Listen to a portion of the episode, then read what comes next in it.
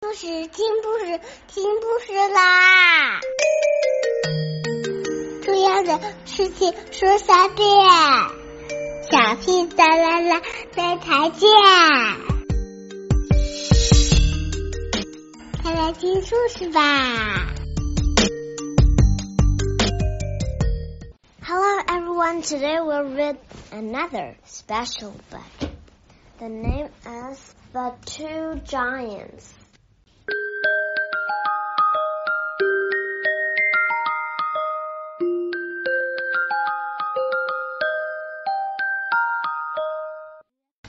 1 Long, long ago, in the north, there lived a giant called Finn. Wherever he went, Finn would say, I am the biggest and strongest giant in the world.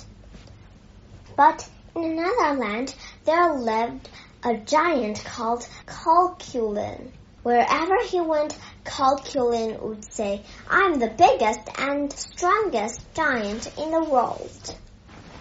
Finn liked to juggle. He also liked to do the garden. And sometimes he liked to swim. His wife Shaya was always there to help him. Cuchulain had a magic little finger that made him strong. Cuchulain was so strong that he could catch lightning. He could also hold back the clouds.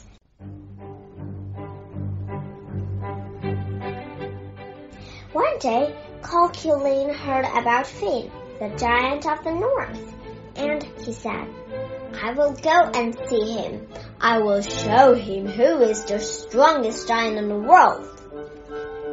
So Cuchulain set off for the north. He was so tall that his head was in the clouds, and he was so heavy that as he walked, he made the road shake. As he went, he sang, I am coming to get you, Finn. I'll break your bones and bash you in.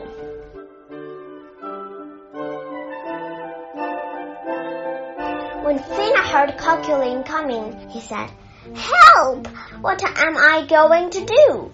Cuchulain has a magic finger and he's much stronger than I am. But he's not as clever as I am, said Shaya. Quick, get into the baby's cot. So Finn climbed into the baby's cot. Shaya put the baby's dummy in his mouth and a hat on his head. Leave it to me, she said. We will get his magic finger.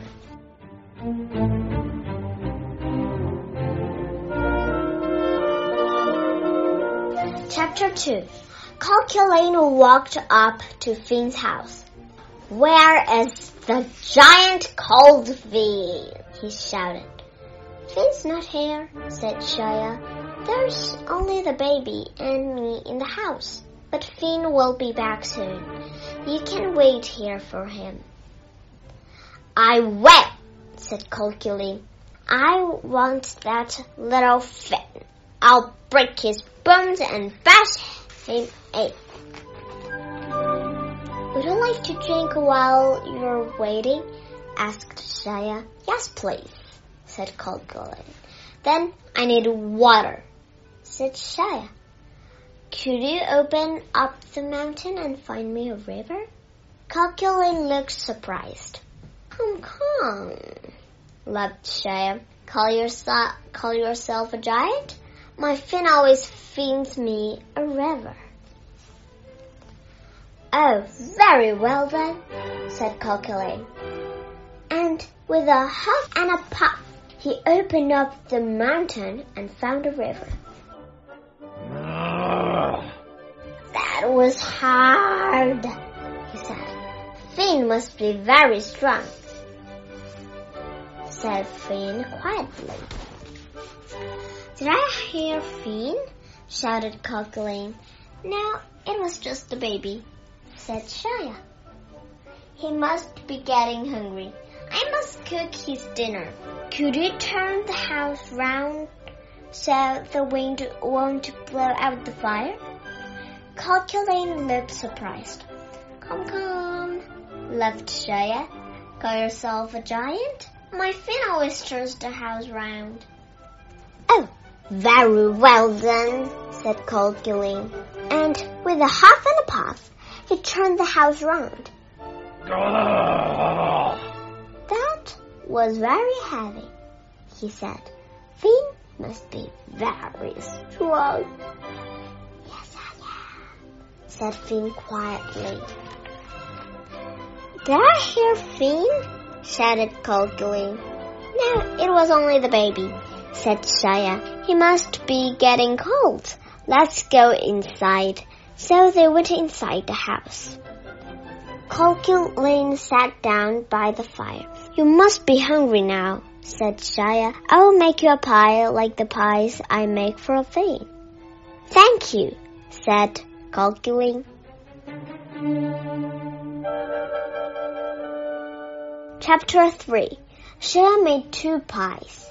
In one pie she put currants, and in the other she put stones. She put a cross on the top of the pie with the stones in. Then she put the pies in the oven. When they were cooked, Shaya gave Cuchulain the pie with the cross on it. Cuchulain bit into the pie, and his teeth went crunch on the stones. Ah. I can't eat this, he shouted. Come, come, laughed Shia. A giant? My Finn always eats his pie. Oh, very well then, said Cuchulain, and he ate the pie. Ouch! My teeth hurt, cried. Good, said Finn Did I hear Finn? asked Cuchulain. No, said the Shia. It was only the baby. He must be hungry. Can I give him this pie? Cuchulain sat down by the baby's cot. He looked at Finn. What a big baby you are, he said. Yes, said Shaya. He is just like Finn. He's very big and very strong. Can he eat the pie? asked Cuchulain. Oh, yes, said Shia. Cuchulain put the pie in the baby's mouth and the baby ate it all up. Cuchulain was surprised. How does he do that? he asked. He has very big teeth, said Shia. Put your little finger in his mouth and feel his teeth. Put it right to the back.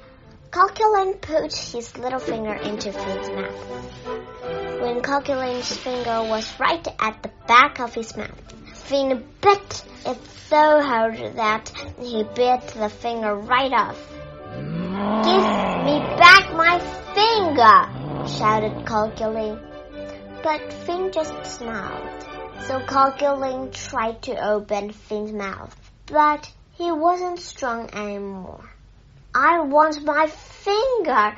I want my finger! he said, and he started to cry. Shh, said Shia. Don't let Finn hear you crying. Quick, run away before he comes home. So Cuchulain ran all the way home and never came back again. When Cuchulain had gone, Finn jumped out of the cot. He threw the finger away into the sea. Then he danced with Shia around and around. Oh, Shia, he said, you are the cleverest human in the world, and I am the strongest giant in the world.